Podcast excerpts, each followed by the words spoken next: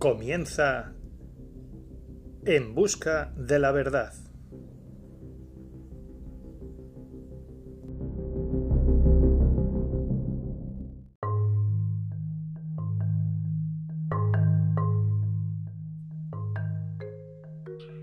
Hey, hola. Muy buenas buscadores de la verdad.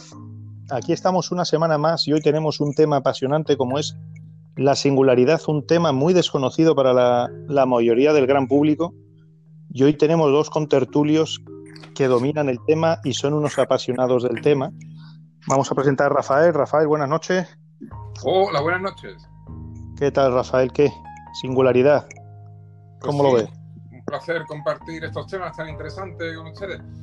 Eh, y bueno, yo, como siempre, me presento con el, con el mismo poema, ¿no? Que va en relación con el nombre del podcast. Y, y como dice, todo lo que se puede decir es mentira. Lo que no es mentira es silencio y el silencio no existe. Así que bueno, lo que vamos a contar es pura ficción quizás, o no. Eh, y la cuestión está en que es un programa de entretenimiento y vamos a intentar pues exponer ideas eh, que pueden quizás tener relación con la verdad y esperemos que sí, pero nunca se llega, claro. Seguro que sí. Tenemos también a Josué. Buenas noches, Josué. Buenas noches, señores, ¿qué tal? Singularidad, ¿cómo lo ves? Bueno, pues yo tengo que decir que desde muy pequeñito veía esto muy claro, pero mm, se escucha un poquito de ruido ahí, no sé por qué. ¿eh? ¿Lo, lo escucháis ustedes? Ahora mismo yo no escucho nada. Sí, yo escucho ahí como unos pequeños zumbidos, lo digo por si no se me oye bastante bien. Escucha, Entonces, escucha. pues, pues bueno, pues el tema está en que yo siempre he sido apasionado de este tema, ¿no? Pero aquí el gran maestro Rafael, pues de alguna manera me hizo volver a retomarlo. Y yo soy como el polo, el polo opuesto, ¿no? Yo soy el, el espiritual, soy el conspiranoico y creo que voy a actuar un poco de, de polo negativo de, de Rafa. Rafa, pues de, manera eh, autodidacta o llámalo como quiera, ¿no? Él estudia muchísimo esto y, le gusta, tiene conocimiento bastante de la materia y tal. Y yo, pues bueno, aportaré, sí que llevo años estudiándolo y informándome todo lo que puedo, pero lo que aporte será meramente personal, mi punto de vista personal y apor- intentaré aportar algo de, de- de luz o de claridad al polo opuesto que, que prácticamente pues, pues diga el maestro. Así que si Perfecto. quieres que iniciarle ahí las preguntas y yo de alguna Perfecto. manera ir un poco rebatiendo. El concepto de la singularidad, básicamente por lo que yo he estado también investigando, es que las máquinas pueden llegar a ser más inteligentes que los humanos. Y yo quería preguntarle a Rafael, Rafael, ¿qué es para ti la singularidad?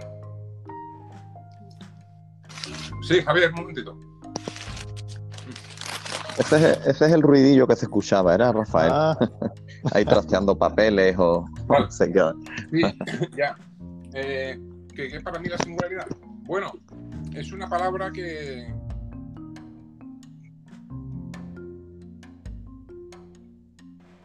de la. De la astronomía, ¿no? Eh, en la astronomía la singularidad es como una, una ruptura del espacio-tiempo. Normalmente se le se denomina la singularidad a, a una zona alrededor de, de- un agujero negro. Hay lo que se llama ahí un horizonte de sucesos y es una barrera, ¿no? A partir de la cual cada eh, mm, eh, cantidad de materia que atraviese esa, esa frontera, pues ya no va a volver a salir de ella, ¿no? Ni siquiera la luz, ¿no? Eso es lo que se llama el horizonte de sucesos o lo que es la singularidad, espacio-tiempo, ¿no? tipo de singularidad, por lo que veo, ¿no? Y de ahí sale la Está la astronómica, ¿no? La- La tecnológica. Sí, bueno, de ahí, de ahí quieren coger, de ahí quieren coger esa, esa- ese concepto de la astronomía para llevarlo a la singularidad eh, tecnológica que, que estamos viviendo y que se supone, según la teoría, que se ha vivido desde el origen del universo. Es decir, que el universo ha ido tendiendo desde que se originó, desde el Big Bang, la complejidad y el orden ha ido aumentando. Es un poco contra eh, lo que es el principio de la, de la entropía, ¿no? que dice que el desorden va aumentando. Pero lo que te vienen a decir estos autores es que muchos de estos astrónomos no han tenido en cuenta el valor del, del potencial humano. somos muy pequeños, en, en, el universo no somos absolutamente nada, somos una motita ahí perdida en la nada.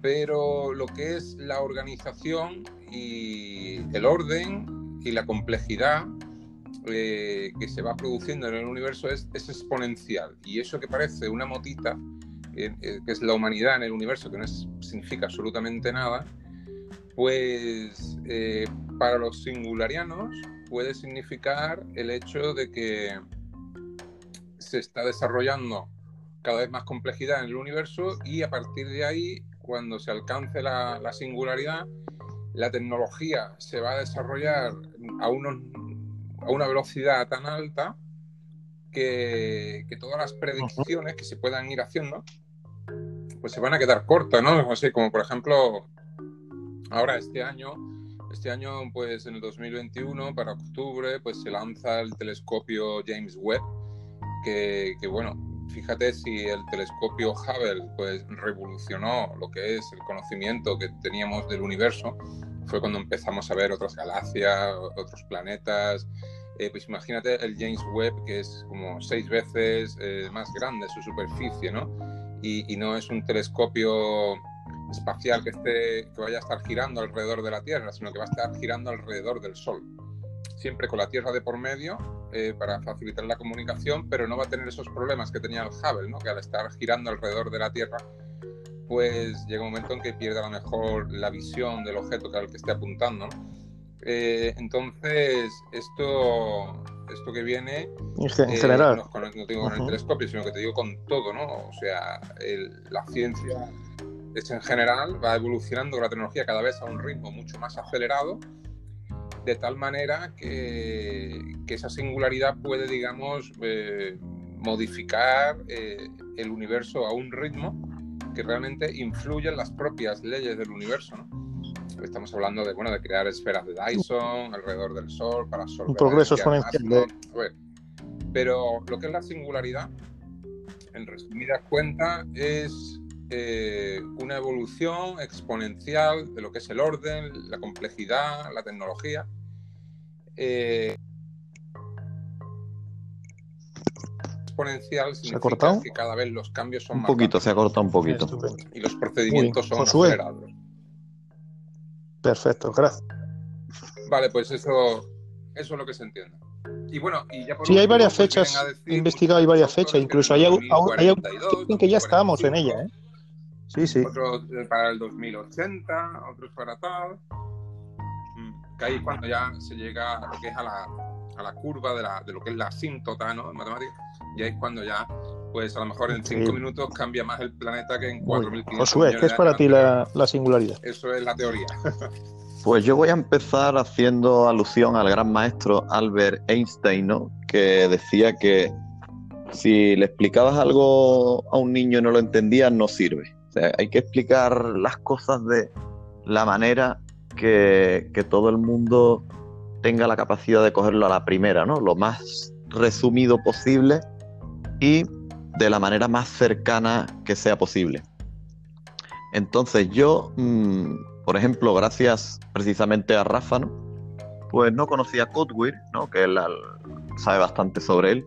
Y bueno, hoy en día pues realmente grandes, para mí, locos como este hombre, a la vez son genios, pues, pues quieren aplicar la singularidad pues a, de alguna manera hacer una especie de, fusión con, las máquinas para convertirnos en, inmortales, ¿no? O sea, la inmortalidad del ser humano. Eh, y podernos cambiar piezas, podernos ensamblar de alguna manera pues con, algún tipo de, biomecánica. Entonces, pues, pues, esto es un arma de doble filo, ¿no? Esto es un arma de doble filo que, Rafa y yo hemos hablado mucho sobre, sobre este tema. Y es súper interesante, ¿no? Esto tiene su lado positivo el que lo quiera ver yo al ser una persona pues bastante, bueno, bastante no, espiritual y, que creo en las leyes de la física, puesto que estudio las leyes del, todo, las siete leyes universales, ¿no? De, Hermes. Y al fin y al cabo, pues hoy en día la ciencia mm, viene saliendo de todo este tipo de, de conocimiento ancestral. De ahí estudiaba Einstein, estudiaba Newton.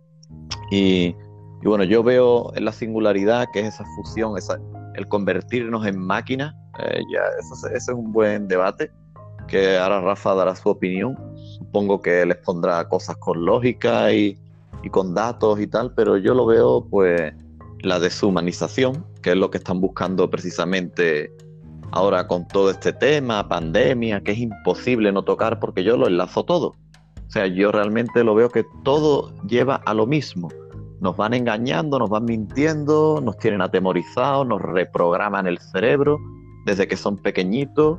A nuestros niños ya les reprograman el cerebro y en los propios dibujitos de la tele, en los móviles, en tal. Eh, esta semana escuchando a Michio Kaku, un gran físico, me decía que, decía, bueno, me decía, decía, ¿no? En su conferencia que, que al niño que tú nos dejes de, interactuar con el móvil y tal, al final no va a saber estar la sociedad. Eh, en definitiva, mm, para seguir abordando el tema, yo lo veo como un arma punzante hacia la humanidad. Sí, puede ser de doble filo, desde luego. Ha salido un hombre a la palestra que es Cuswell, eh, y yo creo que es básico para entender también cualquier discusión sobre la singularidad. Rafa, ¿tú nos podías hablar un poco de, este autor? Tú que lo conoces también. Porque yo creo que el gran público en general no conoce a este autor. Vamos, en general no conoce lo que es la singularidad. Tú, algún amigo que no esté un poquito metido en el tema, le preguntas qué es la singularidad y no han escuchado hablar de eso. Y es una cosa que nos va a afectar sí o sí. Vamos, yo la veo importantísima que la gente conozca un poquito de qué va el tema. Sí, antes, antes de, presentar o de hablar de, Raymond Kurzweil, eh, quería terminar de, puntualizar que por qué se usa el término singularidad.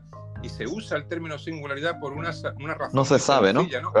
Como lo prefiere así yo. Se ha cortado. Es que, exactamente. El problema de espacio-tiempo, lo que hay es un agujero negro en el espacio de firmamento. Lo que pasa es que no se sabe qué es lo que hay detrás del horizonte de suceso. No se sabe lo que viene. La tecnológica, pues pasa exactamente lo mismo. Por eso se suele utilizar esta palabra, lo que es la singularidad.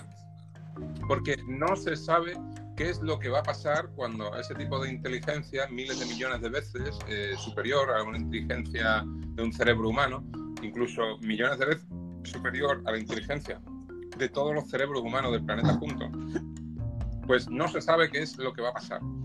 Y entonces, a partir de ahí, es donde eh, pues cada persona tiene todo el derecho pues a, ir analizando, dando ideas y, ahí es donde se devanan pues los sesos, pues todos estos científicos que como que vamos a hablar de Raymond Kurzweil que da sus discursos en el Fondo Monetario Internacional que es director de ingeniería de, Google, que fue director de la empresa Calico, una empresa que se dedicaba eh, a buscar la forma de retrotraer el envejecimiento y vencer a la muerte. Una empresa que crearon eh, las compañías más poderosas del planeta, que ya han superado en valoración bursátil a las petroleras, como son Apple y Google.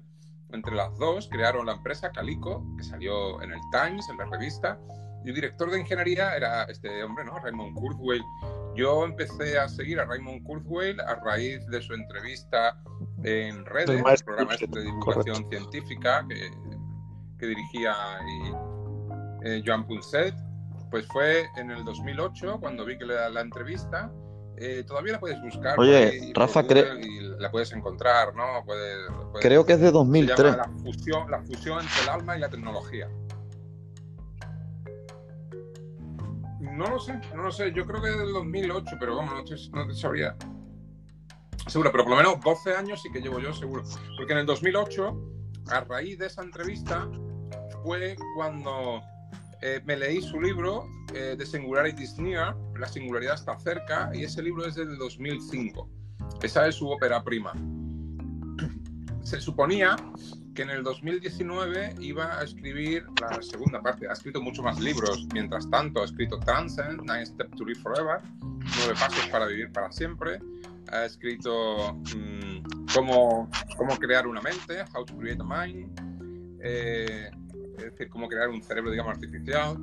Ha escrito La espiritualidad de las máquinas, que se fue en los años 90 yo, pues ya les digo, leer me he leído The Singularities Near, su ópera prima, Transcend, Nine Steps to Live Forever. Uh, y la entrevista pues, está, está en YouTube, ¿eh? Cómo crear una mente. Sí. son los últimos. Y el que esperaba, el que iba a ser su apoteosis, iba a ser el de The Singularities Near. La singularidad está más cerca, que se suponía que iba a salir en julio del 2019 y no salió es tremendo, ¿no? Es, un dato curioso y ahí te puedes hacer un poquito conspiranoico porque pues, el, libro este, um, Transcend Nine Steps to Forever, es un libro que te va describiendo mm, paso a paso, órgano por órgano de tu cuerpo, cómo cuidarlo, tanto con la suplementación natural como artificial, como con el estilo de vida, para, digamos, siguiendo todas esas instrucciones, eh, con los mejores especialistas del mundo, pues siguiendo esas instrucciones, pues tienes probabilidad de aumentar tu esperanza de vida unos 20 años. Y entonces, al aumentar tu esperanza de vida unos 20 años, pues puedes coger la tecnología de dentro de 20 años. Y ya vemos cómo evoluciona la tecnología por año. Entonces, con ese paso, pues para vivir para siempre, ¿no? Eso es el, gran, la gran apuesta, ¿no? De este señor, ¿no? Intentar vivir para siempre. Él tendrá ahora unos 74 años, 73, por ahí.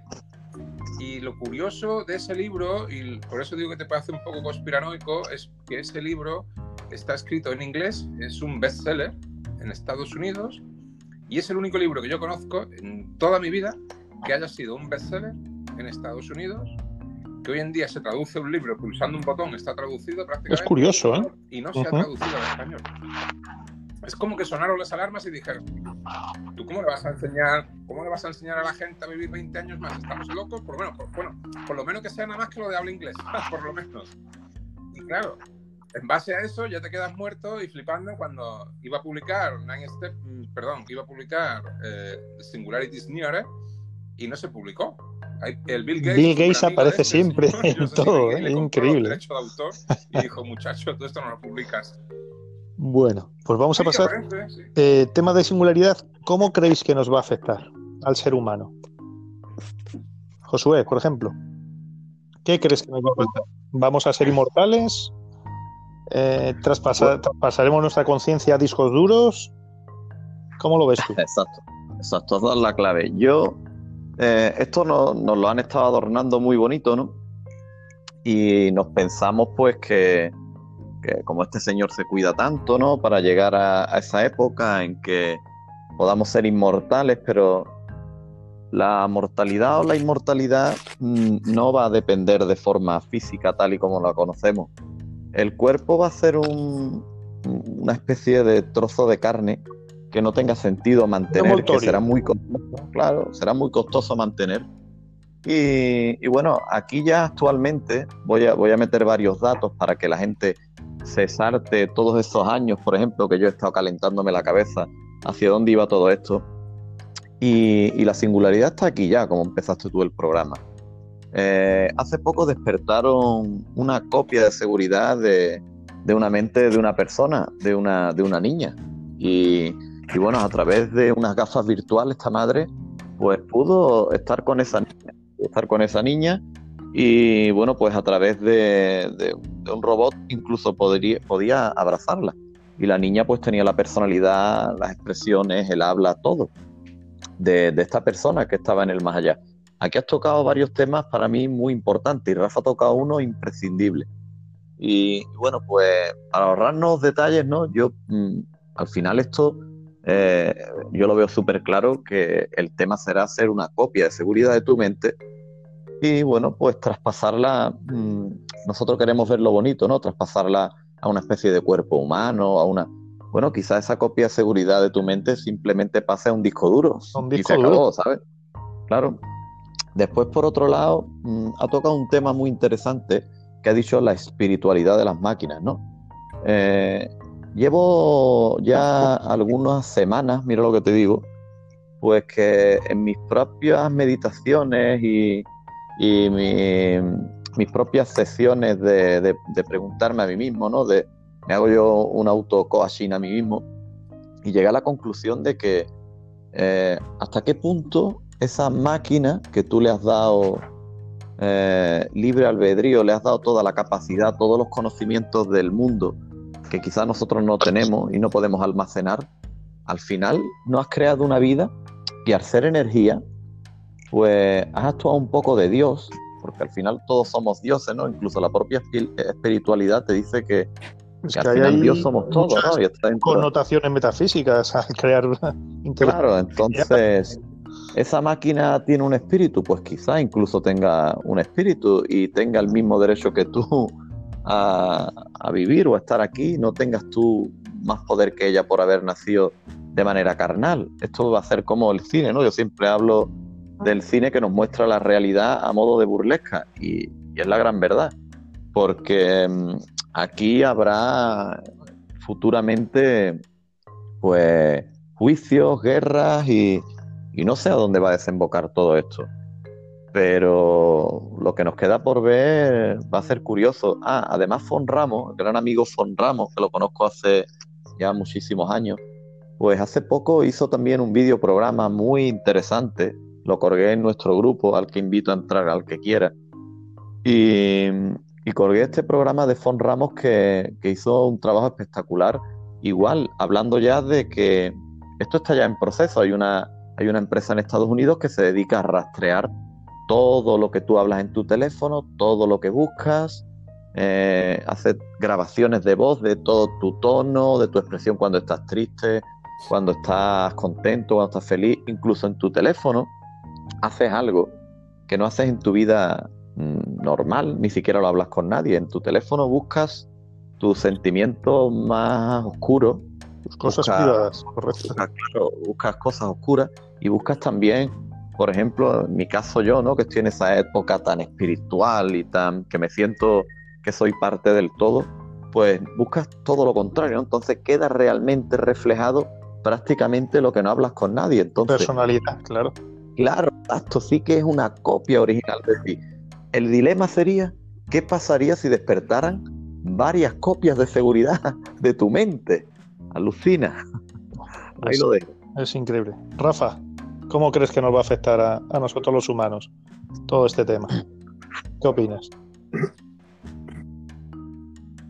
Bueno, como ustedes, como ustedes saben, a mí no me gusta hablar de lo que es la política, pero no me importa y me, interesa la política pues como, como, como, ciencia también, ¿no?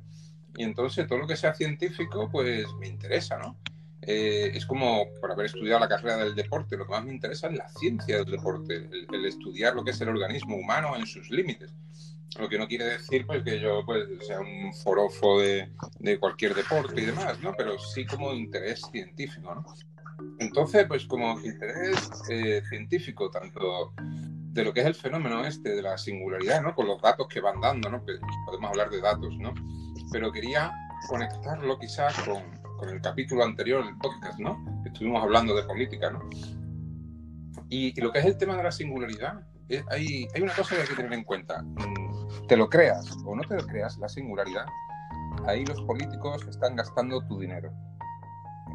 Es decir, mm, te guste o no te guste el trabajo tuyo que estás realizando, que produce unos rendimientos, el político se lo está gastando en ingeniería de datos, en inteligencia artificial, Obama, antes de irse, dejó eh, costeado o, bueno, o presupuestado el proyecto Blue Brain, un proyecto valorado en lo mismo que costó sacar el primer genoma, en descifrar el primer código genético humano, que costó 11 años, costó lo mismo, unos 70 mil millones de dólares. Eso se quedó presupuestado antes de irse y ahí está el proyecto Blue Brain, intentando meter todas las conexiones interneurales de, de, un cerebro en un ordenador. La Unión Europea se gastó hace pocos años, y bueno, porque no lo sigo y no estoy pendiente de los datos, pero se gastó más de, 300, más de 3.600 millones de euros en minería de datos.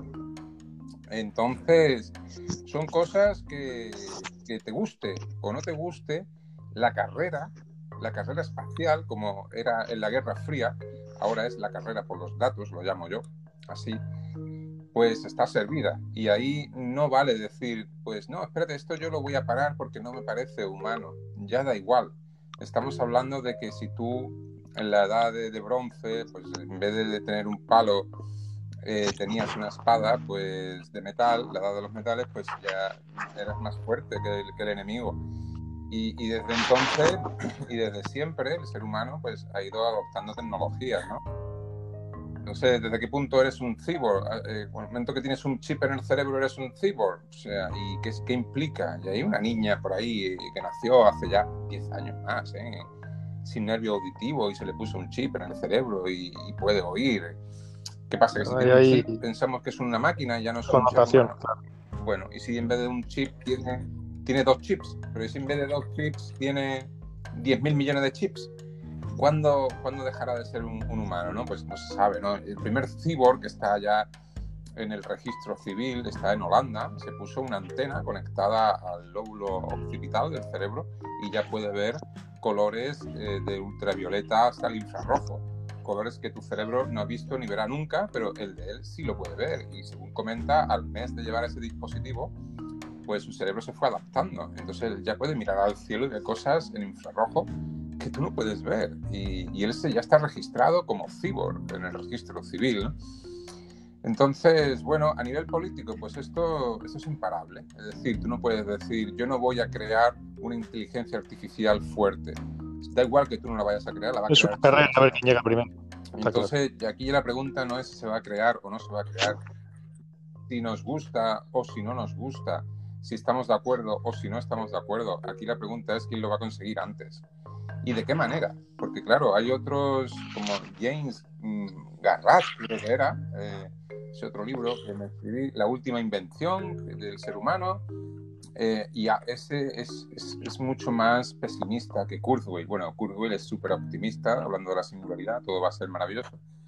Y el James Carrat, creo que se llama, es, eh, pues este habla de la singularidad como algo extremadamente peligroso mucho más peligroso que son, por ejemplo, las bombas nucleares, porque con las bombas nucleares hemos tenido posibilidad de ensayar, pero con la inteligencia artificial, pues quizás eh, no tengamos esa, esa, capacidad, quizás tengamos muy pocos intentos, porque en el momento en que eres capaz de crear algo que es millones de veces más inteligente que tú, quizás ya estás perdido. ya, quería yo hilar también con eso, Rafa, porque justamente lo acabas de nombrar y como a, veces hay ciertas leyes y principios clásicos en ciencia ficción, ¿no? Como las tres leyes de la robótica de Isaac Asimov, ¿no? En la que el ser humano nunca perdería su papel hegemónico con un robot o una máquina. Pero si esa máquina nos supera pero si esa máquina nos, supera en el, en el, proceso lógico, como es lo más lógico, al ser una superinteligencia, eh, hemos visto que en la historia siempre ha habido colectivos que cuando han sido superiores intelectualmente, pues igual las leyes que, que, tenían ellos las consideraban leyes que no eran justas, ¿no? Y entonces atendían al derecho natural y se imponían. ¿Creéis que las máquinas se nos impondrán? ¿Cómo lo veis? Porque es, es una de las cosas que puede traer la singularidad, ¿no? Si una inteligencia artificial es superior a nosotros, ¿qué la obliga a, a rendirnos pleitesía, por así decirlo, ¿no? ¿Cómo lo veis? Josué, ¿seremos o dominadores? ¿O nos, como bien has dicho, nos van a, meter a toda la humanidad en un disco duro a lo Matrix? Exacto. Aquí hay varios, varios puntos que tocar, ¿no? Rafa, una de las cuestiones, una de las preguntas que ha hecho al aire, ¿cuándo deja un humano de ser humano, ¿no? Así por decirlo claro. Pues en el momento que saquen una, una copia de seguridad de tu mente y la implanten en un cuerpo que no sea el tuyo, que no sea, que no sea tu físico, donde has nacido. Tu conciencia donde... seguirá siendo humana, ¿no? Claro, tu conciencia seguirá siendo humana, pero pierdes la humanidad. O sea, hay una copia de seguridad de tu mente. Entonces, ¿qué diferencia tienes entre eso y una inteligencia artificial? Pues prácticamente nada, porque si se supone que puedes acceder a todos los datos que accede también esa inteligencia artificial, pues pasáis a hacer lo mismo, ¿no? Eh, hay otro dato muy importante a tener en cuenta, que, bueno, hasta qué punto nos dejarán de, nacer, ¿no? Porque llegará un momento que sea absurdo el, nacimiento humano, porque si se supone que todo el mundo va a ser inmortal, pues una de dos, o aquí sobra gente o sobran cuerpos, ¿no? O sobran cuerpos físicos. Y quizás cuando llegues a una etapa, ¿no? Como estos mm, terribles capítulos de Black Mirror, pues haya una especie de disco duro y se te va almacenando ahí. Y punto pelotas. es que eh, es así de fácil. Y bueno, el tema de, que eh, por un lado está la inteligencia artificial, ¿no? Que se pueda crear esa inteligencia artificial y le vamos a dar movilidad, es mi pregunta. O sea, eh, vamos a hacer robots que tengan esa inteligencia artificial. Si lo hacemos, obviamente eh, quiero pensar que lo van a hacer mejor que nosotros o quizás nos destruyan o tal. Pero por otro lado está la singularidad. O sea, una cosa es la inteligencia artificial y otra cosa es que a nosotros nos conviertan en esas máquinas inmortales. Entonces ahí habrá una dualidad brutal. El transhumanismo, que es al que te refieres, creo yo. Y claro, claro, la singularidad. Pero habiendo una inteligencia artificial, si nosotros le impedimos la, la, movilidad, si ya desarrolla inteligencia, ella puede buscar las maneras para tener su movilidad. Es que hay Por supuesto. Vamos, va a como tú has dicho del cine, Skynet. Tenemos un ejemplo en el cine de lo que podría ocurrir. Rafa, ¿tú qué opinas? ¿Cómo, ves el, futuro? Bueno, pues mm, a ver, nosotros pues ahora mismo pues estamos en la edad adulta. Eh, pues bueno, pues si tienes un coeficiente intelectual normal, pues te puedes considerar pues que tienes una de las conciencias más eh, evolucionadas del universo conocido. O sea, tú ahora mismo mm, miras para arriba, miras para abajo, mira para cualquier sitio, eres de lo más inteligente que hay en el planeta y en el universo. Eh, no se sabe de otra cosa más inteligente que un cerebro humano, y más en esta edad, ¿no? Entonces, lo que no estamos acostumbrados sería nuevo totalmente el universo, subiríamos al siguiente nivel, es de crear una conciencia y, claro, mm, podemos decir si tiene conciencia o si no tiene conciencia, pero sería absurdo discutir si tiene conciencia o no a un ser millones de veces más inteligente que tú. Ese ser irá al juzgado y demostrará que es más consciente que tú. Y, entonces, obviamente, en, ese momento, pues a mí me gusta eh, dentro de esa singularidad, como hemos dicho, que es algo que no se sabe cómo va a ser, ni qué es lo que va a pasar, a mí me gusta pues verlo de un punto de vista antropomórfico, ¿no? que lo, como, lo más infantil, quizás, ¿no? Pero eh, en ese sentido me gusta mucho un ejemplo que pone el Kurzweil en The Singularity Near, y él pone el ejemplo como si estuviésemos en el precámbrico y fuésemos aquí tres bacterias que estamos aquí hablando y estamos diciendo, fíjate tú, de esas eh, cuatro o cinco bacterias que se han unido y han formado un organismo pluricelular.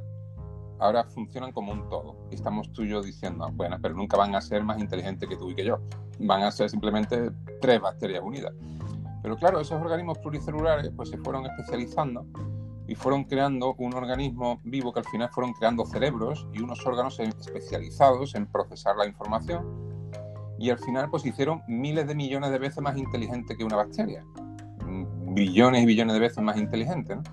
Entonces, pues tú y yo ahora mismo, pues con esta terminal nerviosa, que podría ser este teléfono móvil, y que estamos interconectados, pues simplemente puede ser un sensor. Y mientras tú eres consciente de lo que pasa en tu habitación, del crujido del papel que había antes al principio del programa, pues ese ser es consciente de lo que pasa en el planeta entero y parte del universo y, es capaz de elaborar toda esa información y de procesarla, igual que tú eres capaz de procesar pues, la información que hay en tu habitación, ¿no? si la temperatura, que si esto, y más o menos consciente de lo que pasa a tu alrededor. Pues esta inteligencia va a ser consciente de lo que pasa instantáneamente en el mundo y en parte del universo eh, de forma instantánea y procesando toda esa información pues sin coscarse, ¿no? Y, y bueno, pues en ese sentido, a mí me gusta mm, otro concepto para terminar de, exponer esto, idea antropomórfica, y relacionarlo también con, Donald Trump y el Partido Republicano y, las ideologías políticas, ¿verdad? eh, China y todo esto. Me gusta ver el mundo como está llegando a la singularidad y cómo se puede asemejar a una figura antropomórfica.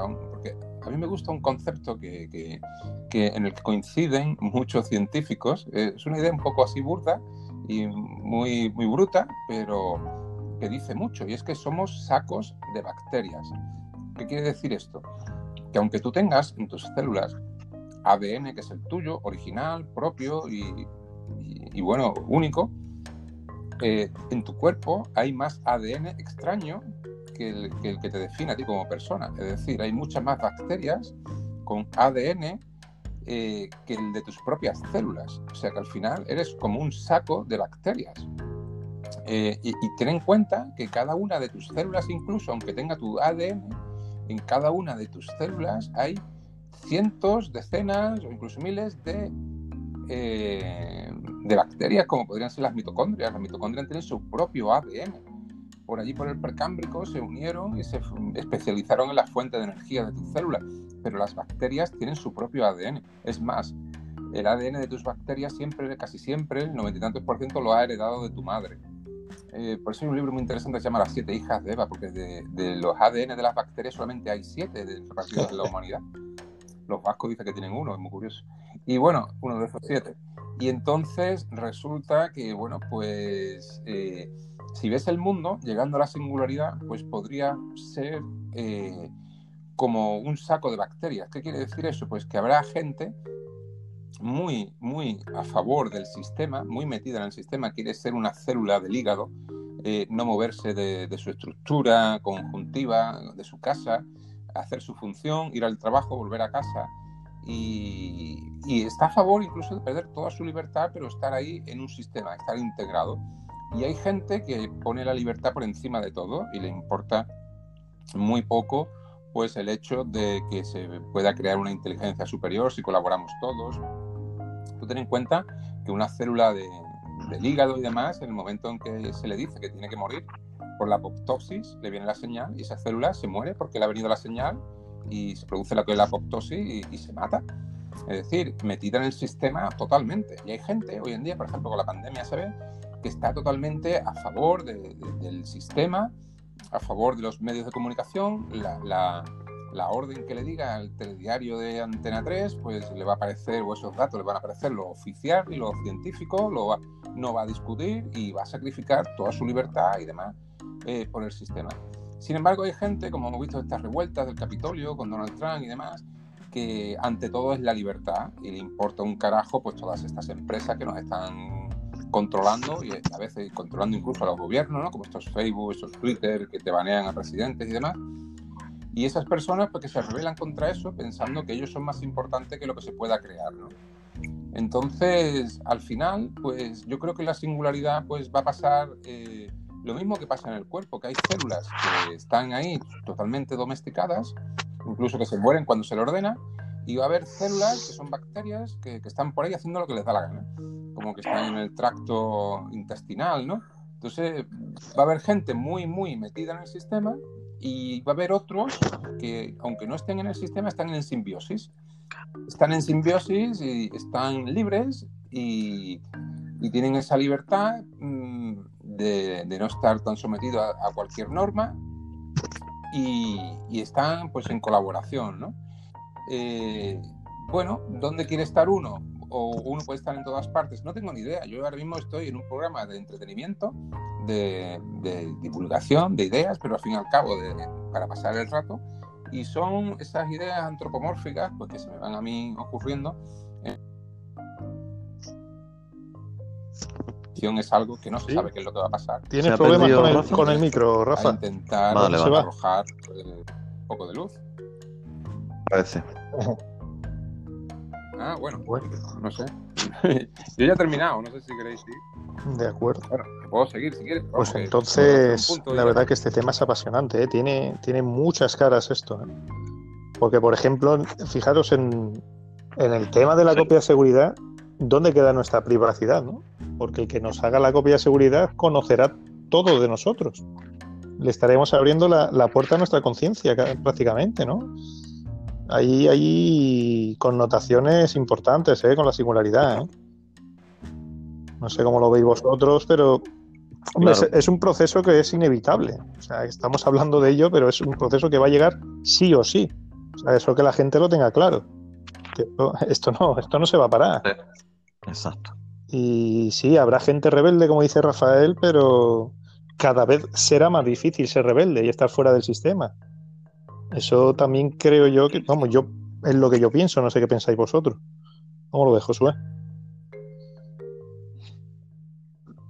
Pues verás, Javi, como ha empezado Rafa todas sus explicaciones a modo de historia, que las cuenta genial, ¿no? Pues nosotros somos precisamente para, para muestra un botón. Somos esas tres células que en vez de decir todo lo contrario que en vez de decir, hostia, pues mira, esa gente se están juntando ahí y se cree que van a conseguir algo. Pues nosotros somos todo lo contrario, ¿no? Esas tres células que están diciendo, oye, esos hijos de puta que se están juntando ahí, la van a liar parda. Y, y claro, pues, pues yo lo vemos así de, así de claro, además. Es algo inevitable, ¿no? Como decía el señor Smith de, Matrix, es inevitable. Y, al final yo tengo ya mi, mi, propia, mi propia teoría, ¿no? Yo tengo mi propia teoría. Y no, no, tan simple como he explicado otras veces, al final pues acabaremos viviendo realmente en Matrix pero eh, no será tan bonito, ¿no? No será tan bonito como que estemos conectados a unas máquinas y esas máquinas en un disco duro pues aprovechen. Pues, podrían hacernos creer lo que quisieran. Claro, exacto. Estaríamos exacto. lo que a nosotros nos gustaría. a lo que... Porque realmente si nuestra conciencia está en un disco duro, no podemos protestar, no podemos hacer nada, no somos humanos. Seríamos un trozo de metal almacenado claro. en un disco duro a saber dónde. Entonces, y nosotros posiblemente ni supiéramos que estábamos en esa situación, visto de esa forma. Claro, de, hecho, aquí hay una de las grandes teorías, además de grandes físicos, que es la, la matriz holográfica, ¿no? Que puede ser que todo esto que esté pasando, pues realmente sea, sea ya una, una realidad virtual, que estamos dentro de, de, esa conciencia, de, esa máquina ya que está creada. Y, simplemente, pues esto es una especie de flashback, pero, pero ya está aquí, ¿no? De ahí los fallos de la Matrix y, además lo explican con ecuaciones científicas, matemáticas y entonces, pues, pues es un tema a la vez de apasionante, eh, acojonante en el sentido de que te acojona y, y espeluznante. Así que, sea como sea, yo pienso que nosotros tres que estamos aquí, si no, por desgracia, no perdemos la vida en un accidente o algo, yo creo que vamos a ver ese paso. Ese paso lo vamos a ver porque, porque de hecho ya lo estamos viendo. Ya os digo que hay una empresa ya que se está dedicando exclusivamente a poder hacer, poder fabricar esta copia de seguridad de tu mente. O sea, vuelvo a lo mismo, cuando ya quieren o están fabricando esto, es porque tu cuerpo físico sobra, está de más.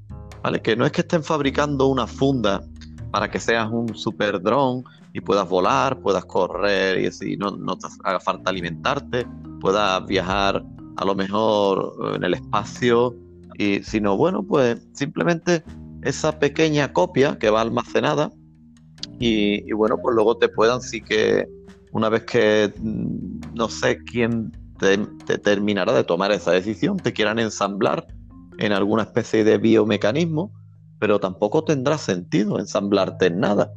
Y, bueno, pues no tendrá sentido prácticamente nada, ¿no? Porque podrás tener el conocimiento de la vieja biblioteca de Alejandría, como yo le llamo, ¿no? Todo lo que hay en la red, pues estará a tu, a tu mano, a tu disposición, serás tú mismo una superinteligencia artificial y bueno, pues, pues no sé, no sé cuál será el siguiente paso. Yo, otra de mis propias teorías es que el siguiente paso pues, sea meter esas inteligencias artificiales en un procesador gigante que viaje por el espacio y hacer una especie de teoría de la praspermia y, bueno, pues sembrar la vida en planetas, dejar allí alguna especie de bacteria, ver si se hace vida, eh, microorganismos o, vida inteligente como tal, eh, dejar por ahí alguna especie de, animales, humanos, tal, y, sembrar vida por el, por el espacio. Y vete tú a saber si, nuestro comienzo no, no fue así. Déjame apuntar porque la gente habrá escuchado de Matrix holográfica, etcétera, etcétera, y se creerán que estamos basados en la película,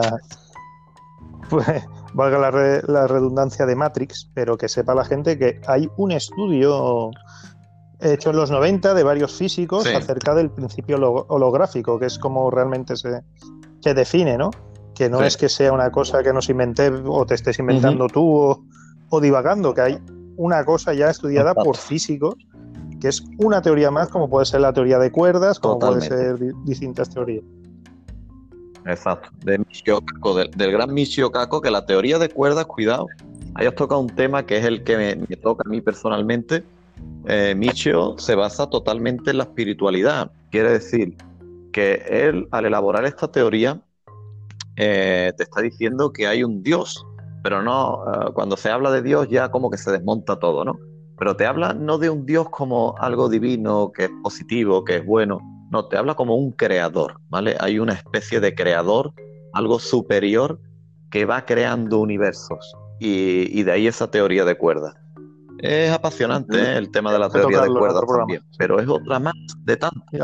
Y, y, y, en, el mismo programa tocar distintas teorías de la, de la, física, porque hay veces que la gente, eh, cuando hablas de ciertos temas, dicen, uff, eso es fantasía, ciencia, ciencia ficción, pero si supieran de distintas teorías, lo, y aparte lo que plantean las teorías, es que hay cosas que si tú se lo explicas a la gente, diría, eso no lo puede decir un científico, y sin embargo se formulan. Rafa, tú, Mira, una, de las cosas para terminar, Javi, disculpa que todavía se están, eh, están utilizando de arma los que defienden la teoría de la, de la matriz holográfica, es, lo tocó Rafa el otro día, es el experimento de doble rendija. Y entonces, pues realmente ahí ellos se, se amparan a eso como diciendo, veis, es que esta es la realidad, de que estamos en una realidad virtual, en, una, en una inteligencia artificial manipulada porque lo que pasa con este experimento hoy por hoy, la ciencia no tiene una explicación y la física tampoco. Rafael, te quería preguntar, como Josué ha explicado cómo ve la humanidad con la singularidad en que nos vamos a convertir, ¿qué crees que va a pasar con nosotros, Rafa? ¿Crees que nos van a almacenar? ¿Vamos a tener ¿Tú cómo lo ves? Bueno, pues según, digamos, los, optimistas, ¿no? Como el Kurzweil y demás, se vienen a decir que la raza humana no va a desaparecer, igual que no han desaparecido las bacterias. Es más, nosotros somos un saco de bacterias, ¿no? Entonces, como que la inteligencia artificial, pues nos va a necesitar. Nosotros vamos a ser el saco de, de bacterias de esa inteligencia artificial, ¿no? Entonces, a partir de ahí, obviamente, tú cuando te rasca, o sea, te pica alguna parte de tu cuerpo, te rasca y, matas a 250.000 células.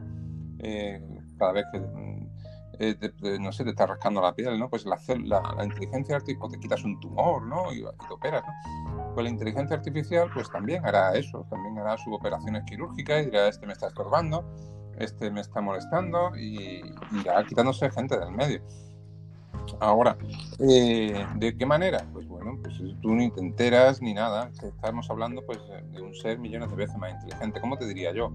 Es como nos vamos a ver tan indefensos como el momento en que los coches conduzcan solos, pues claro, pues mm, eh, te demostrarán los, los que fabrican estos coches que te dirán que se produce un accidente mortal, pues como te dice Elon Musk, ¿no? Cada 140 millones de kilómetros.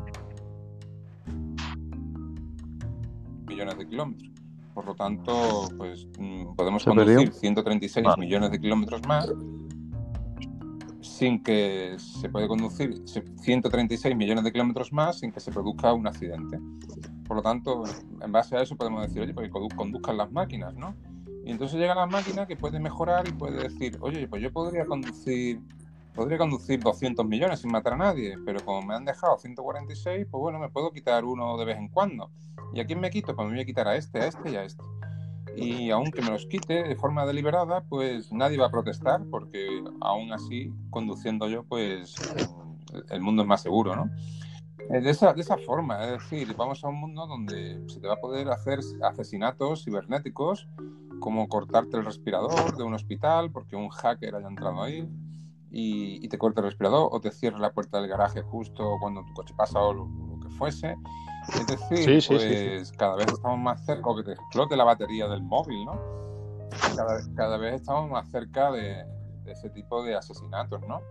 Eh, quirúrgicos y demás. Ya estamos con los drones, ¿no? Que ya te cae un misil, no pasa por ahí un avión, un pequeño dron que está por allí, que incluso el propio dron es el que toma las decisiones de cuándo tiene que tirar el, misil y todo, ¿no? Entonces, bueno, pues, ¿a, qué especie de, de, mundo vamos? Me pregunta. Pues volvemos a lo mismo, es que no se sabe. Lo que sí está claro es que se está viendo. En el momento en el que tú entiendes esto, yo para considerar, considerar lo que es la teoría de la singularidad como algo realmente eh, que te sirva mm, como unas gafas para poder ver el mundo. Eh, hoy en día es interesante ver el mundo con muchas gafas, ¿no? Es decir, no basta tener una carrera universitaria, ¿no? Hay que tener un conocimiento de muchísimas materias para poder ir entendiendo el mundo, porque esto es como un caleidoscopio, ¿no?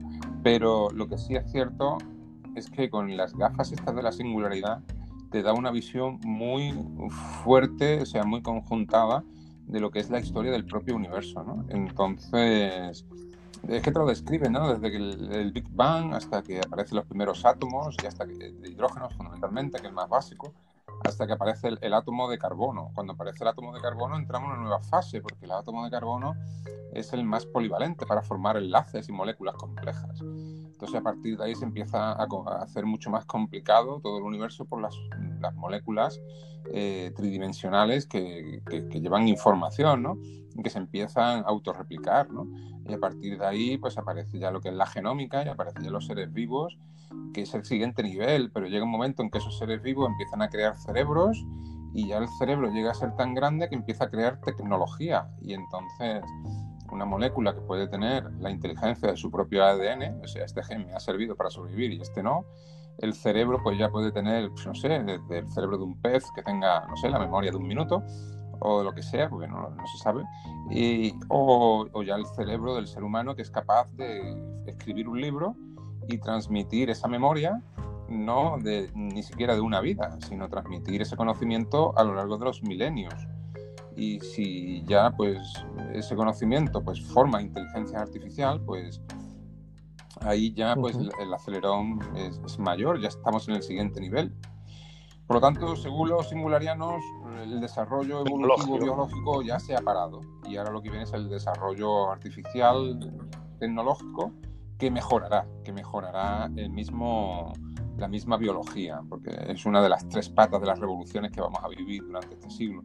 La revolución genómica, ya con el, con el CRISP se ha visto súper claro, y ahí China no le ha temblado el pulso a principio de este siglo, bueno, creo que fue hace un par de años, tres, cuando ya pues manipuló genéticamente una niña para que naciera con mayor capacidad intelectual, inmune a un montón de tipos de cánceres y demás bueno, pues esa niña tendrá hijos y eso tendrá sus propios hijos y en 100, 150 años pues ya están por encima de media que, otros países, ¿no? Entonces eso ya es empezar a declarar una especie de guerra de edición genética, porque si no lo haces, pues pasará un siglo y seremos sus esclavos, porque estarán dotados pues infinitamente mejor que nosotros, ¿no?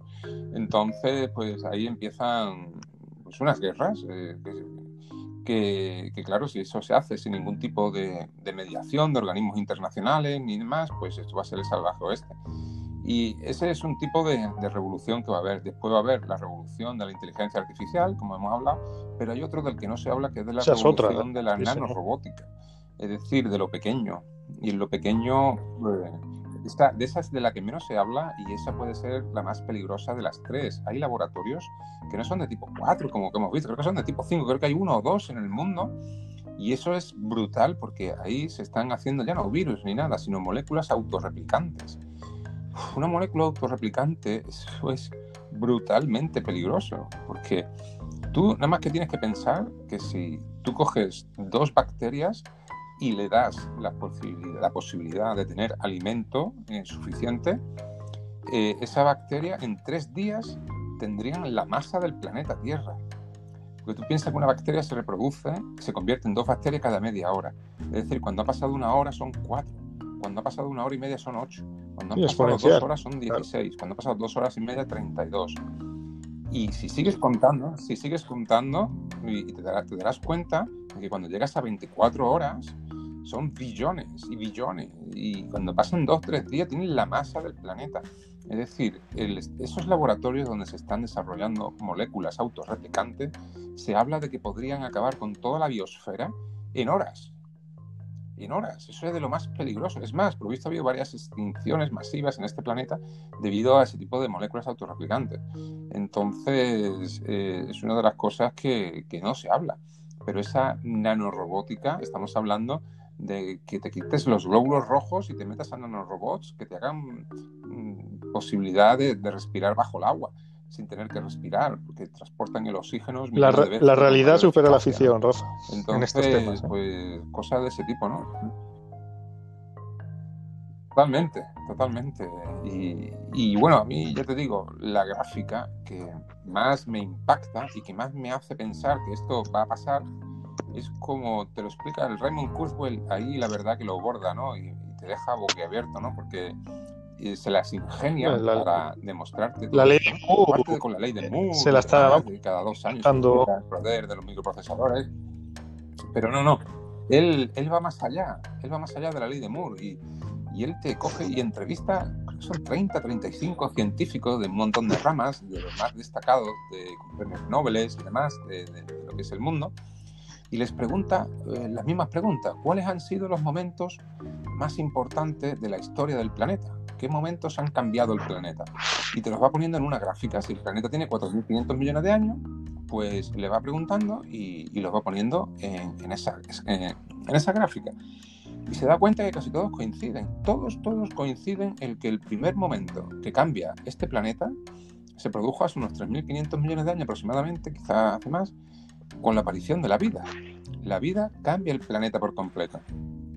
Y ahí coinciden todos. Eso lo pone en la gráfica. Entonces te das cuenta que el planeta ha necesitado, si tiene 4.500 y apareció a los 3.500, pues el planeta necesitó mil millones de años para que apareciera el primer fenómeno importante. Eh, ¿Qué pasa? Que todos coinciden en que el segundo fenómeno que cambia el planeta son la aparición de los organismos pluricelulares.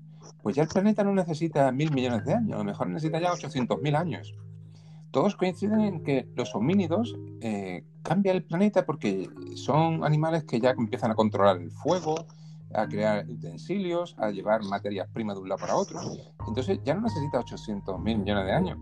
Sí, hay, una, progresión, eh, claro. Ya no 800 mil años, ya 400 mil años.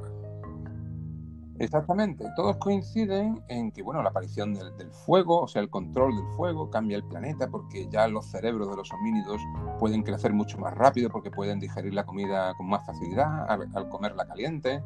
Eh, la invención de la rueda cambia el planeta porque se llevan materias primas de un lado para otro de una forma mucho más rápida y eficiente. Cada vez se va haciendo más corto. Todos coinciden que, por ejemplo, y la aparición de la imprenta la imprenta cambia el planeta porque de escribir libros por un monje en su monasterio a, escribirlos a miles en poco tiempo o a, imprimirlos, pues eso hace que la ciencia aparezca. ¿Por qué? Porque ya puedo yo publicar un libro y ese libro se puede editar y, hacer mil copias, otro tropecientas mil, y que haya otra persona que lo lea en la otra punta del mundo y quiera hacer el mismo experimento y me lo pueda contradecir. Entonces la ciencia con la imprenta pues va de la mano.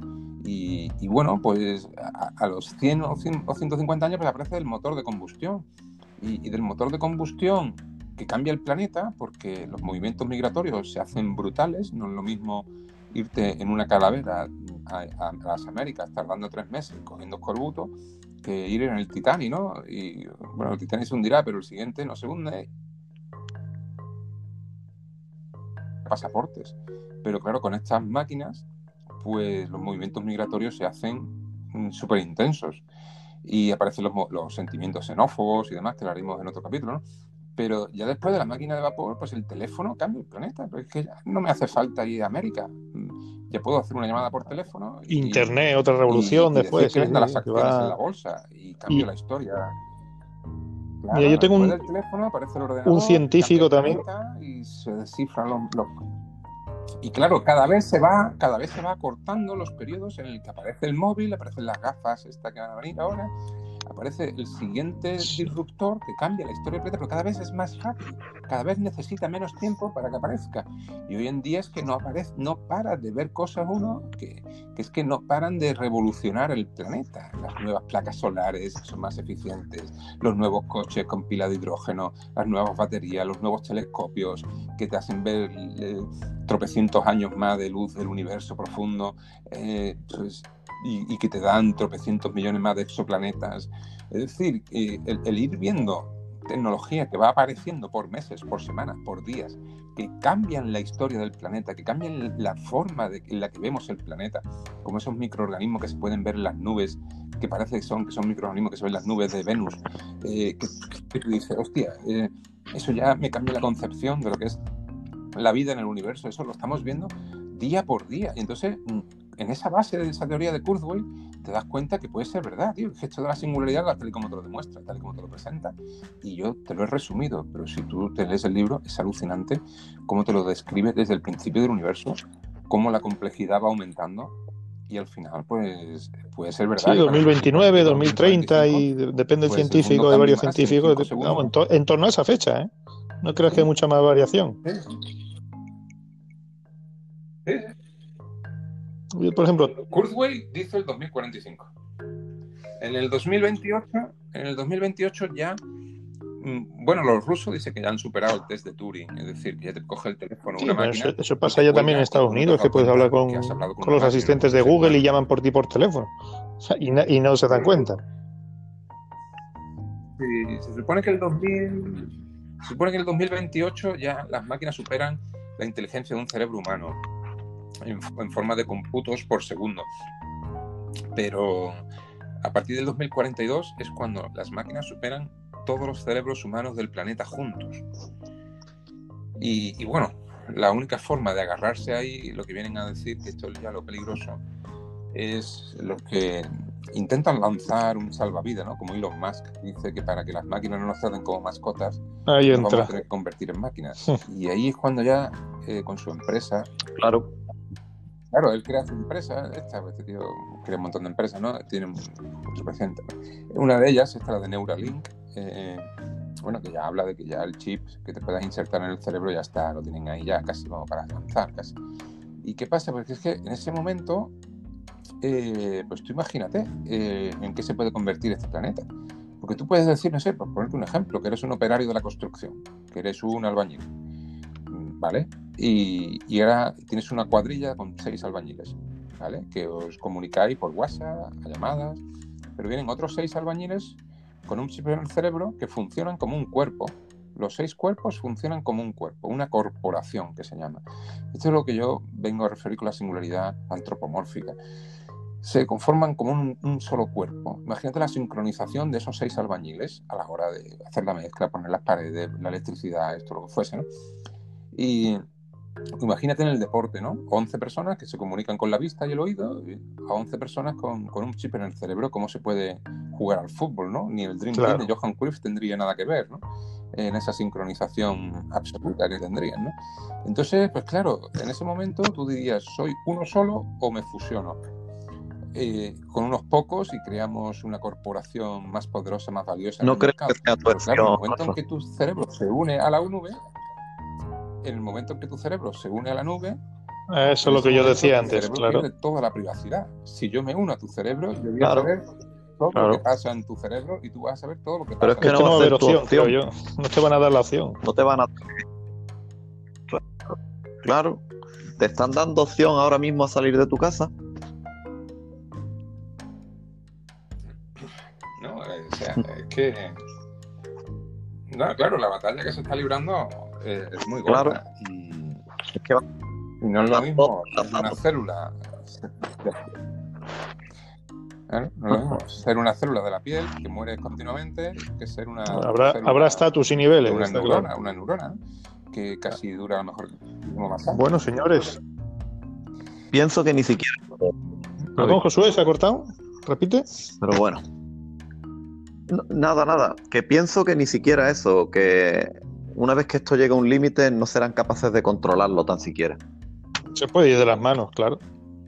Yo lo único que digo es que yo lo único que digo, mi, planteamiento político ante la singularidad, ya lo dije en el primer podcast que hicimos, es de dejarlo que aparezca solo. Es decir, cuanto más aleatorio sea, menos intervenga el hombre. Cuanto más aparezca por, suerte, eh, mejor, mejor y más bondadoso será.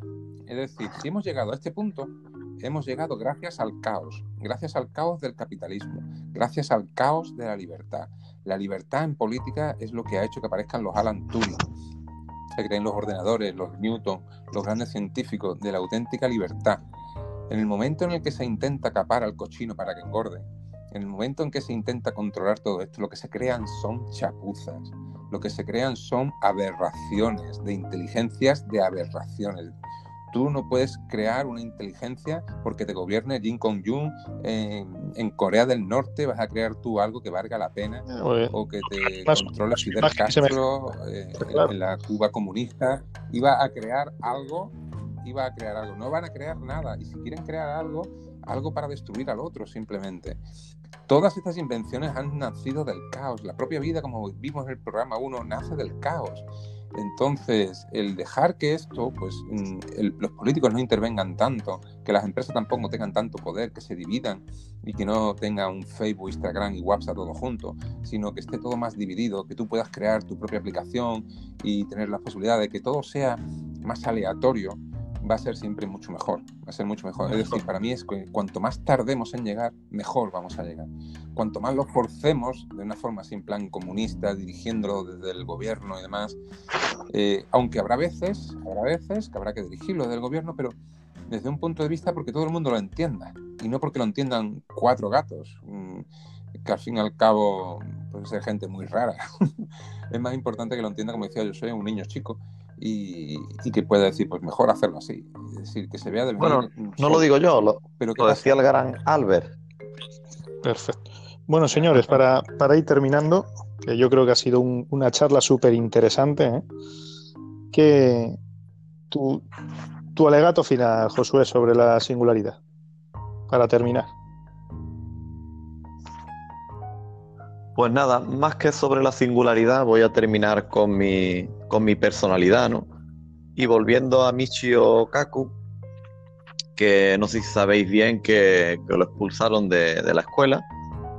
Y, este señor con siete años descubrió al gran, al gran Albert Einstein y empezó a estudiar física de manera autodidacta total. Y cuando lo expulsaron de la escuela, pues los padres estaban bastante decepcionados con él, pero apostaban por él porque se puso a crear algo en su garaje que dijo que revolucionaría el mundo.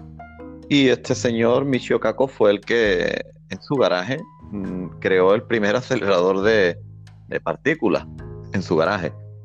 Y, bueno, este Michio Kaku es hermetista, es totalmente espiritual, igual que lo fue Einstein.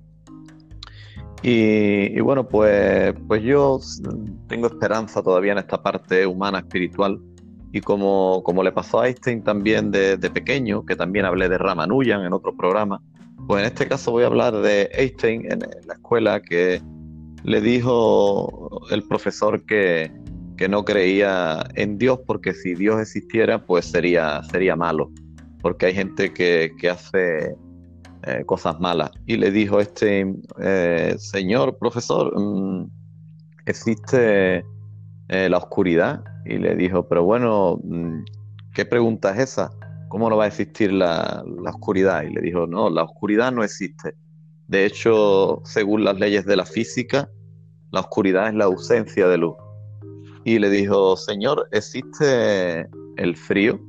Y le dijo, hombre, nunca has sentido frío. Y le dijo, te equivocas. Otra vez, según las leyes de la física, el frío es la ausencia de calor.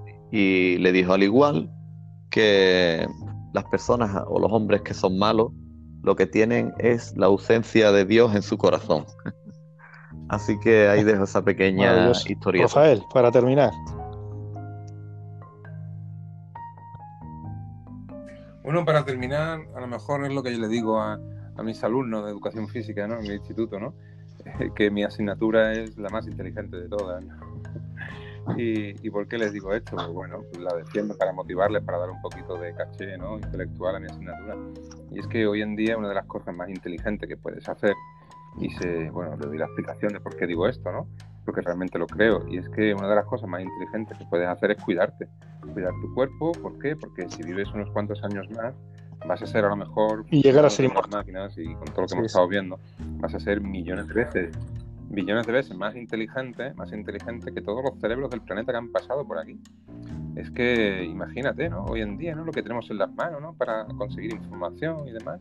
Imagínate cuando mm, la naturaleza, ¿no? Que ha necesitado 100.000 años para crear cada centímetro cúbico de cerebro y que ahora conectemos ese lóbulo occipital, lo conectemos a la nube. Entonces ese desarrollo va a ser brutal, ¿no? Y, ya lo tenemos, ¿no? Tenemos ya nuestras memorias protésicas, nuestros portátiles, nuestros móviles, y, ya lo vamos notando, ¿no? Que es que hoy en día las conversaciones como se hacen con el móvil en la mano comprobando datos y, automáticamente refutando o no cualquier supuesto, ¿no? De esa manera, pues ya, ya tenemos una caja puesta y hace ya tiempo ya que las tenemos, ¿no? Pero el caso está en que si realmente te cuidas y sigues ese trance, Nice Step to Forever y, vives, si tienes suerte, ¿no? Y no te cae una piedra al salir de tu casa y no pillan nada chungo por ahí, que no tienes ningún accidente. Bueno, pues si tienes suerte y vives los unos pocos décadas, un par de décadas o tres, no sé si lo que viene va a ser bueno o malo, pero va a ser un Va a ser brutal. Va a ser brutal. Va a ser un espectáculo brutal. Y, y, tú ten en cuenta, tú ten en cuenta las revoluciones que pueden venir. Imagínate, por ejemplo, la de gente por ahí que está, mm, eh, como nosotros conocemos, ¿no? Conocemos a uno que lo llamamos el, el, caminante, ¿no? Que vive por ahí, ¿no? Que lo, lo, ve por ahí.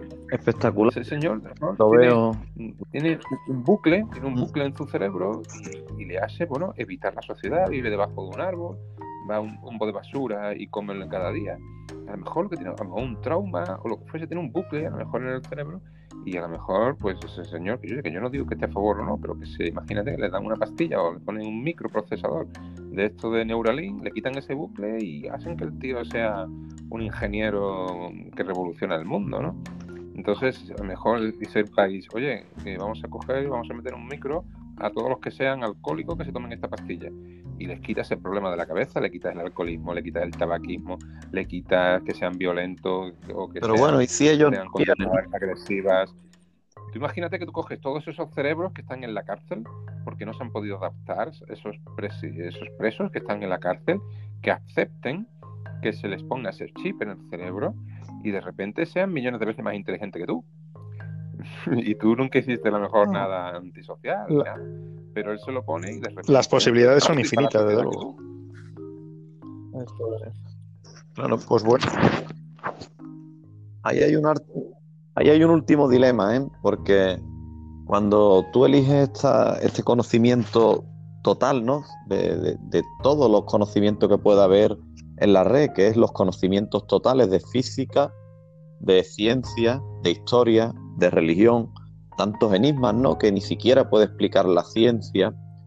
Y eh, porque hay que tener en cuenta que en el planeta sigue habiendo una serie de, paradigmas que no, no, tienen explicación, ¿no? Mi pregunta sería, ¿qué opinaría esta superinteligencia artificial, ¿no? Sería curioso que, supongo que como en todo en la vida, pues habrá eh, parte de esta inteligencia o de estos seres que creemos o que nos creen de alguna manera nos transforme a nosotros, habrá parte que seguirá siendo espiritual y otra científica, porque hay cosas que realmente no tienen explicaciones, ¿no? Eso es una cuestión bastante complicada, ¿eh? Ahí no metemos en el tema ya metafísico con, este tema. Porque esa inteligencia para, nosotros podría ser un dios, perfectamente. Conocimiento absoluto, capacidad. Claro. Hay, hay una viñeta, hay una viñeta muy curiosa de Kurdo, y bueno, porque se lo encuentra en los grupos de Facebook, y es muy famosa, son dos dinosaurios, una viñeta así muy simple, como si le hubiera dibujado a un niño chico. Se ve la dinosaurio madre y el dinosaurio bebé, ¿no? Y el dinosaurio bebé o, niño le pregunta a la madre, mamá, eh, eh, ¿existe Dios? ¿Existe Dios? Y le dice el dinosaurio, no, todavía no. Todavía no quiere decir que este Dios no venía de antes, somos nosotros los que vamos a crear Dios. O sea, que todas esas deidades de las que hemos ido hablando al final es que la vamos a crear en el siglo. Estamos jugando a ser Dios, vamos a crear criaturas nuevas, vamos a resucitar, vamos a resucitar a antiguos animales, o sea, eh, que ya están extintos, o vamos a crear animales nuevos, vamos a terraformar otros planetas durante este siglo. Eso es, lo bonito. Eh, Eso es lo bonito, pero yo pienso, yo pienso en lo feo, porque aquí estamos planteando todo lo bonito y todo lo que podríamos hacer, pero también había que plantear que todo esto sobra, todas estas creaciones sobran, y si tenemos la capacidad de no mm, gastar recursos y almacenarnos en una torreta, en una especie de disco duro, pues sobra toda esta mierda, sobran los coches, sobra crear animales, sobra crear personas y sobra todo, porque podemos estar almacenados en un pequeño recurso con un mantenimiento mínimo. ¿Y qué sentido tiene el vicio, el comer, la lujuria, el conocimiento? Es, absurdo. Lo que pasa es que la, inteligencia que viene lo que va es desbordando toda la materia que tiene alrededor de inteligencia. Va a coger una piedra inerte y va a ordenar los átomos para que puedan procesar y puedan computar.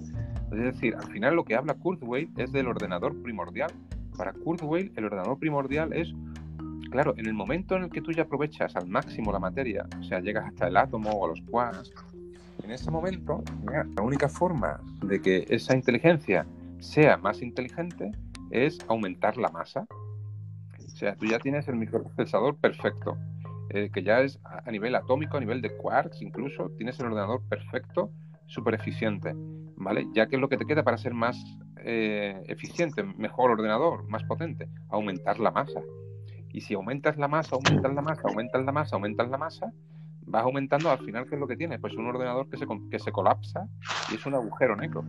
Por eso, para Kurzweil, los agujeros negros del espacio, también por ahí viene la palabra singularidad, esos agujeros negros podrían ser ordenadores eh, primordiales que han colapsado y están súper organizados dentro y están procesando información. No se sabe, es una teoría, pero bastante interesante. Sí, interesante. Pues muy bien, señores. Yo creo que ha sido una, una conversación maravillosa. Yo no tenía mucha idea de la, singularidad y, y, vamos, me habéis abierto mucho los ojos. ¿eh? Yo espero, gente que nos, que nos escuche, a los que no lo conozcan, que tengan una idea formada de esto, porque esto es lo que va a venir, ¿eh? que no les pille de sorpresa, porque las cosas que se han dicho aquí, algunas dan miedo, otras dan esperanza, pero es, es un tema, es lo que ha dicho Rafa, va a venir cosas maravillosas. es increíble lo que viene de aquí a, a 20 años. También el dolor se va a multiplicar. Eh, lo mismo cuando crece la inteligencia, también puede crecer las formas de tortura. Es decir, que te cojan una inteligencia que continuamente te estuviesen eh, crucificando y sintiendo ese dolor y te podían dejar así. sufrimiento eterno. Ordenador metido, sintiendo ese dolor. Claro. Sufrimiento eterno, ¿no? Sí, que se puede. Vienen realmente crear el infierno, totalmente. Novedosa. O sea, y, cosas más sencillas. Imagínate que los auriculares que tienes tú puestos Imagínate, pues, que te lo hackean, pero que esos auriculares ya lo tuvieras tú implantado en el oído. Y que te lo hackeasen y que te pusiesen música estridente o sonido estridente eh, mm, de forma indeterminada y no te lo pudieras quitar. Te tuvieras que arrancar las orejas para quitarte. Esos son los peligros, claro. Eh, o sea, es a lo que yo voy. de tortura que pueden llegar a ser son millones de veces superiores. A lo que yo voy, Rafa, es que nosotros vamos a vivir el comienzo, que va a ser lo bonito, que va a ser el poder acceder a una base de datos brutal, nadie va a ser más inteligente que nadie, porque todos podemos acceder a los mismos datos, todos tendremos el conocimiento de todas las carreras y toda la física y todo lo que esté en la red, lo tendremos todo. Pero una vez que se dé un paso más, eso, por ejemplo, de hackearte, no tendrá sentido, porque a lo que voy siempre es que tu propio cuerpo físico no tendrá sentido. No tendrá sentido, estaremos en la propia red. Y, son conceptos que creo que no somos capaces ni de comprender. No, ahora mismo nos viene. Pero por lo pronto viviremos lo, lo, bonito, viviremos lo bonito. Vamos a quedarnos con eso.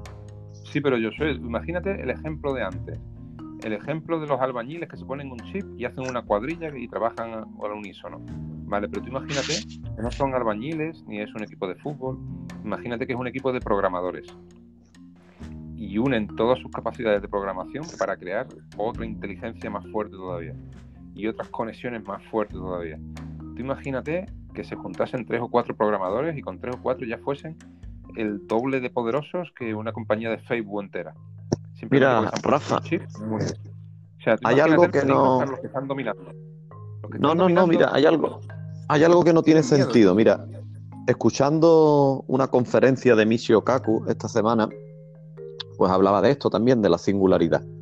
Y te decía que realmente todo lo que están estudiando nuestros niños ahora y lo que nosotros hemos estudiado, básicamente no sirve para nada, es una mierda. El método de estudio no sirve ya. ¿Por qué? Porque hablaba de esto, de que dentro de poco te implantarán una pequeña pieza en tu cabeza, en tu cerebro, que irá a través de la red y tendrás el conocimiento de toda la red. Entonces, eh, lo que puede hacer un programador, lo que puede hacer un profesor o lo que puede hacer cualquier persona, mm, lo va a poder hacer otro. O sea, mm, ahí lo que va a impartir eh, la diferencia va a ser la capacidad de crear y de romper ese esquema. Y eso ya sí que es un gran misterio, ¿no? ¿Quién, tendrá la capacidad de, salir de, salirse de ese sistema o de superarlo una vez que tenga ese conocimiento total del universo? Y esto venía diciendo este gran físico, que dentro de poco todo el mundo estará al mismo nivel académico, de idiomas, de conocimiento.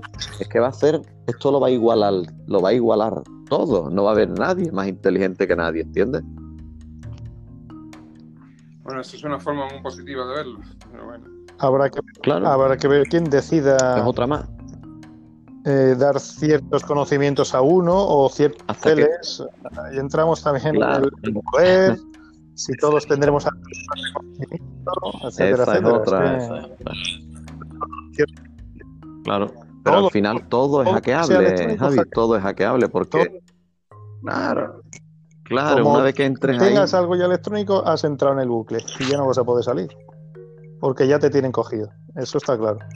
Vamos, de hecho, nosotros mismos estamos ahora cogidos. Llevamos un móvil, tenemos asistentes virtuales que nos están escuchando todo el día. Y, esto cada vez va más. Sí. De hecho, es curioso. Yo, yo tengo en mi podcast, he hecho algunos podcasts para, para el futuro, para mis hijos, seguiré haciendo podcast para mi hijo, para mi tal, para mi familia, como copia de seguridad de mi mente. Yo ya estoy activando esa copia de seguridad de mi mente y, y les hablo para, para el día que no esté o si no estoy mañana, porque es lo que dije en alguno de mis podcasts. Me encantaría pues que mis abuelos, que tanto amé, hubiesen tenido esta tecnología que tenemos hoy en día y le pudiese llegar un botón yo y, y haberme grabado un mensaje personal oye Josué, mira, mm, mira, te tengo que decir esto ya que no estoy, y poder escuchar la voz de mis abuelos, ¿no? Eh, diciendo sus pensamientos más internos, más puros, qué es lo que ven bien, qué es lo que ven mal. Sería maravilloso, ¿no? Comenta, tu, programa, di el nombre por si alguno está interesado y se quiere suscribir. Josué, coméntalo. Sí, el, el mío eh, se llama Meditaciones. Meditaciones y está en este programa que tú me pasaste. Anchor, es, ¿no? ¿Cómo se pronuncia, Javi? En Spotify tenéis en, Spotify, y bueno, pues en, un canal. en Google Podcast también, etcétera, etcétera. Sí. Es un canal que va un poco a, la a esa, a esa parte espiritual que, que tantos físicos incluso y científicos pues, pues siguen y, yo sigo a esos, esos físicos, ¿no?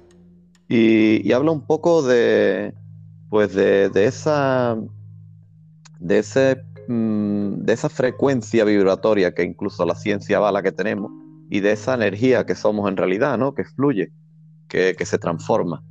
Y, y, bueno, pues yo lo enfoco todo a grandes conocimientos ancestrales, al hermetismo, a Zoroastro, a, los antiguos estoicos que, vinieron, que el gran Hermes fue de Egipto, que se supone que venía de la Atlántida, y luego pues estuvo en Grecia, ¿no? Y, de ahí Sócrates, Platón, eh, de ahí luego eh, Arthur Schopenhauer, Nietzsche, en fin, todo, toda esta rama, a la misma vez filosófica que religiosa, a la misma vez que he estudiado evangelios hipócrifos, apócrifos, eh, el gnosticismo, los textos gnósticos, eh, los manuscritos de Nahamadi, la piedra roseta de Egipto, eh, la antigua cultura sumeria, hablando tanto de que sería un tema apasionante, hablar aquí lo tenemos que hacer de, de Nibiru, de los Anunnaki,